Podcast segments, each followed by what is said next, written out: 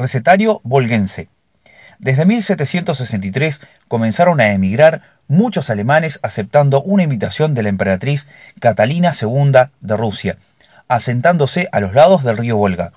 Cuando nuestros antepasados llegaron a Rusia, llevaron consigo un bagaje de conocimientos gastronómicos, que allí fueron fusionados con las recetas rusas, produciéndose así nuevas recetas que son típicas de nuestros alemanes del Volga. La mayoría de estas recetas tienen las características de que son abundantes en calorías, típicas de invierno, debido a que en el Volga debían sobrevivir a seis meses de intenso frío, donde prácticamente no se podían realizar tareas en el exterior. A su vez, al llegar a Argentina, desde 1878, nuestras abuelas poseían conocimiento de un amplio recetario de comidas y del arte de la gastronomía. Aquí sufrieron algunas modificaciones, adaptándose a la gastronomía local, especialmente se aumentó el consumo de carne. Comenzaré por un ingrediente infaltable en la mesa, tanto para el desayuno como para el almuerzo, la merienda y la cena, el pan casero, fabricado en nuestros hornos de ladrillo o barro. Historia del pan. Pan ácimo o sin levadura. El pan ácimo o pan sin levadura se elabora mezclando harina con agua y formando la masa a la que se le adiciona sal y se le da forma antes de someterla a temperatura alta. En la antigüedad se utilizaban piedras o cenizas calientes como fuente de calor, pero más tarde se implementó el uso del horno. En la Biblia ya se menciona el pan como alimento en tiempos de Abraham, 1850 a.C. Entonces Abraham fue deprisa a la tienda donde estaba Sara y le dijo, Toma enseguida tres medidas de flor de harina, amásala y haz panes cocidos debajo del rescoldo. Rescoldo, brasa encendida. Génesis 18. Antes de conocer los métodos para fermentar la masa de harina de trigo, era muy popular el consumo de pan ácimo. En Arabia y el norte de África aún se elabora pan ácimo siguiendo los mismos procedimientos de hace muchos siglos. Los judíos elaboran un pan ácimo llamado matzah, el cual se consume para conmemorar la salida de los israelitas de Egipto durante la celebración conocida como Pesach. Pan con levadura. La historia cuenta que la fermentación de la masa se debió a un dichoso accidente ocurrido en el año 3000 a.C., en Egipto. Un aprendiz de panadero descuidó una masa preparada dejándola expuesta al aire durante más tiempo del acostumbrado. La superficie húmeda fermentó. Esta, al ser horneada, se hinchó, logrando un volumen muy superior al original. Este fue el primer pan blando esponjoso, de cáscara dorada y crujiente, sabroso y fácil de digerir. La fermentación de la masa se había logrado en forma natural. Más tarde, en Grecia e Italia, se utilizará levadura de cerveza para provocarla. El fermento originario consistía en levaduras naturales. Las levaduras son diversos hongos microscópicos unicelulares que fermentan los hidratos de carbono en la masa de harina y agua produciendo diversas sustancias. Puede hacerse pan fermentado, con cualquier clase de harina. Sin embargo, si se quiere que la masa crezca y proporcione un pan poroso y ligero, la harina ha de tener fuerza, lo cual en este caso es equivalente a tener capacidad para absorber el agua.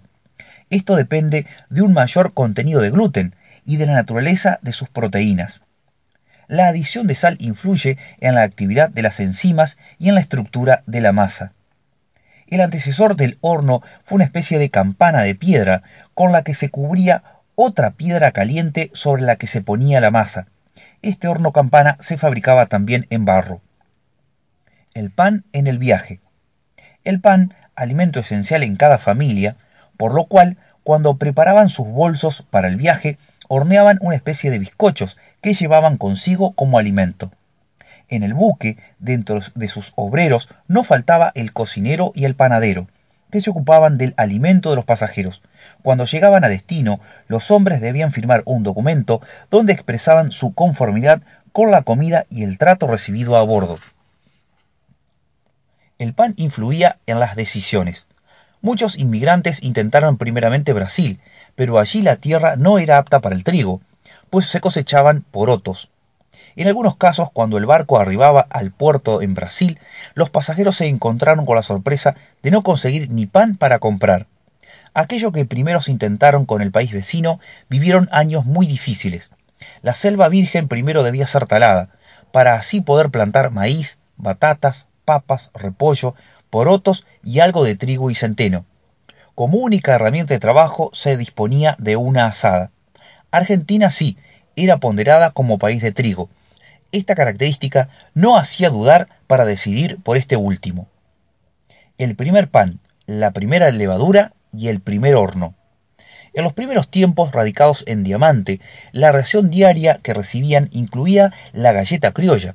En Argentina no se conocía el pan, pero comenzaron a extrañar el pan blanco que consumían en Rusia. Le presentaron esta inquietud al administrador del campamento, quien inmediatamente le consiguió harina de Paraná. Observaron en la zona una casita en ruinas, por lo que aprovecharon los ladrillos de ésta para así construir el primer horno pero aún faltaba solucionar el problema de la levadura.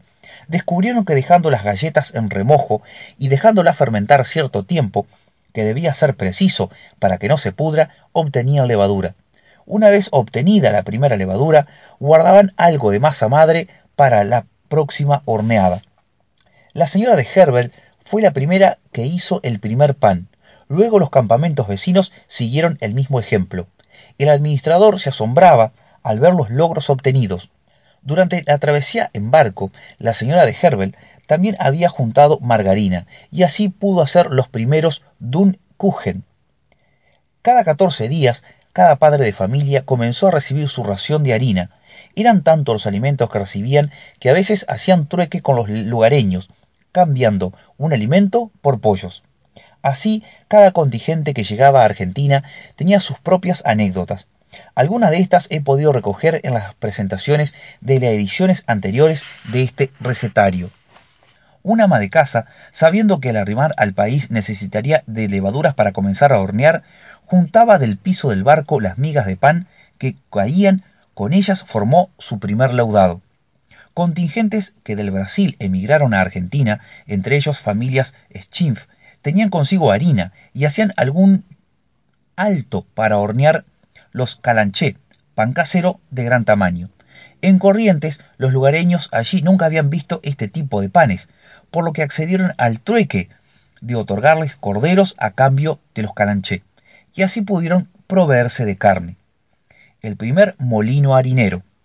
A partir del tercer año, los colonos ya debían comprar su harina. Decidieron adquirir un molino propio, un molino movido por mulas. A los animales les vendaban los ojos durante el trabajo para que no se marearan. Pronto este molino trabajaba día y noche. Esto era demasiado para las mulas. No podían emplear caballos para esta tarea, pues tenían una marcha muy irregular. Entonces decidieron colocar el molino al lado del curso de agua, para que sea movido por la fuerza de éste, obteniendo muy buenos resultados. La levadura que usaban nuestras abuelas alemanes del Volga. Cuando se amasaba, se separaba un poco de masa cruda, que se empleaba como masa madre para utilizarla en el próximo amasado. A esta masa, que se tomaba un bollo de tamaño deseado, se le añadía otra cantidad siguiente de cáscara de trigo, a frechillo, para endurecerla.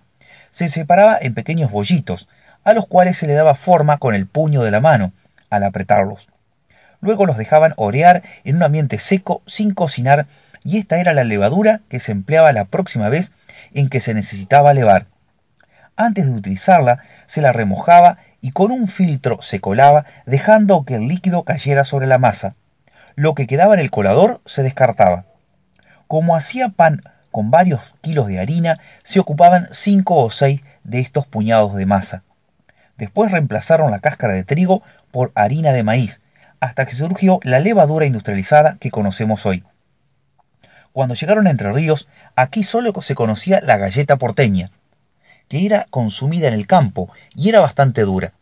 Se cuenta que el primer pan casero, o pan ruso, calaj, la amasó la señora de Kingsbutter en la aldea San Antonio, en un horno muy especial, construido en las barrancas del arroyo San Antonio. Mediante la excavación de un profundo hoyo en la misma barranca, al que le dieron forma de horno una vez por semana se calentaba dicho agujero grande, para que toda la aldea la utilizara como horno común, y que proporcionaba el pan más exquisito de que se tenga memoria. Silvia Reichel, Arte Culinario de nuestras abuelas alemanes del Volga, tercera edición, revisada y ampliada. Biblioteca Entrerriana Básica, Ediciones del CLE.